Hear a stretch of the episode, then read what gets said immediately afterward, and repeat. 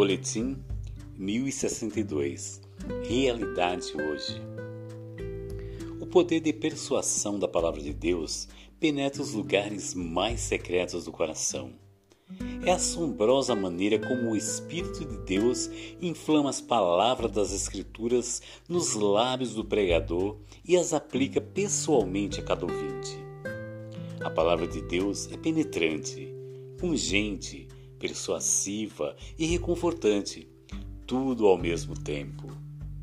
A proclamação da palavra é fundamental para a vida e para a piedade. É por essa razão que a igreja precisa priorizar sempre uma pregação audaciosa da palavra de Deus. Considerando as leis da física e os sentidos humanos, quanto mais longe estamos de um objeto, mais dificuldades temos para enxergá-lo com nitidez e clareza de detalhes.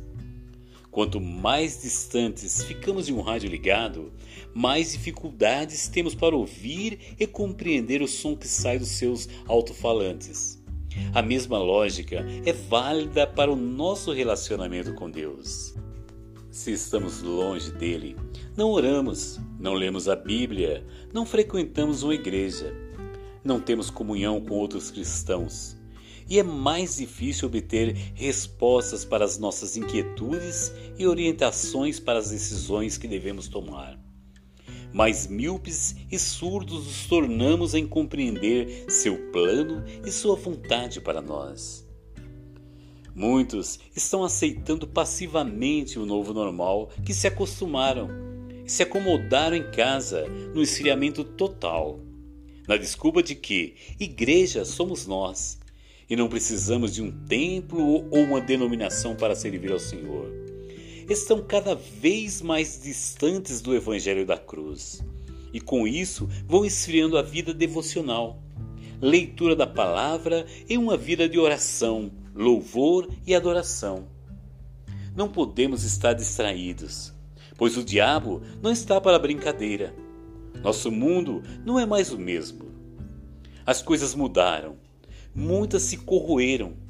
A agenda do anticristo quer arrastar a sociedade para uma era pós-cristã, que sutilmente vai abrindo mão dos valores, conceitos e legados da palavra de Deus. Desconectados da Bíblia, o sistema tem plantado com sutileza que não existe verdade absoluta.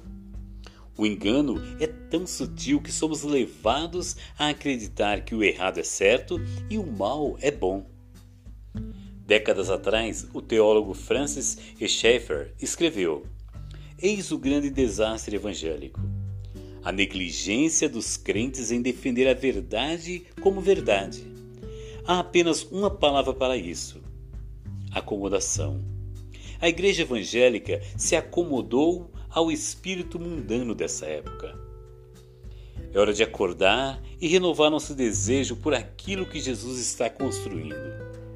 Só conseguiremos interromper o desvio da igreja a partir do momento em que ela retornar ao compromisso de seguir o projeto inspirado descrito no livro eterno, a Bíblia. A realidade deixou de ser real e tornou-se virtual. E agora, uma vez que a realidade foi distorcida e entendida como algo repugnante, a geração mais nova prefere a virtualidade rasa, superficial e sem compromisso, sem compromisso algum. A realidade causa-lhe tédio. O modo de pensar com base na operação objetiva da verdade das Escrituras foi substituído por uma forma subjetiva de pensamento secular totalmente fundamentada em uma percepção horizontal humanista em que predomina o ego. O desejo do pós-modernismo consiste em destruir todo critério moral e substituir por critério nenhum. Ele deseja um mundo onde tudo é relativo, onde não existe nenhuma verdade e a única realidade é a percepção.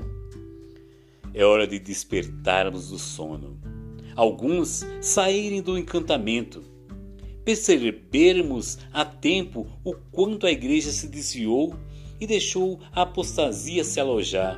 Com a desculpa de proteção e cuidado, sutilmente destilou seu veneno que levou muitos à indolência, indiferença e frieza espiritual.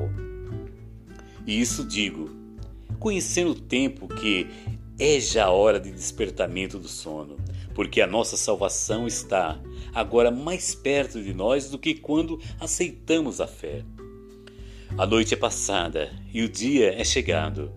Rejeitemos, pois, as obras das trevas e vistamos-nos das armas da luz. Romanos 13, 11, 12. Nós não temos tempos a perder. Muito pelo contrário, é tempo de remir o tempo, pois os dias são maus. Fique firme, olhando para Jesus, autor e consumador da fé. Texto: Apóstolo Cleito Nantes.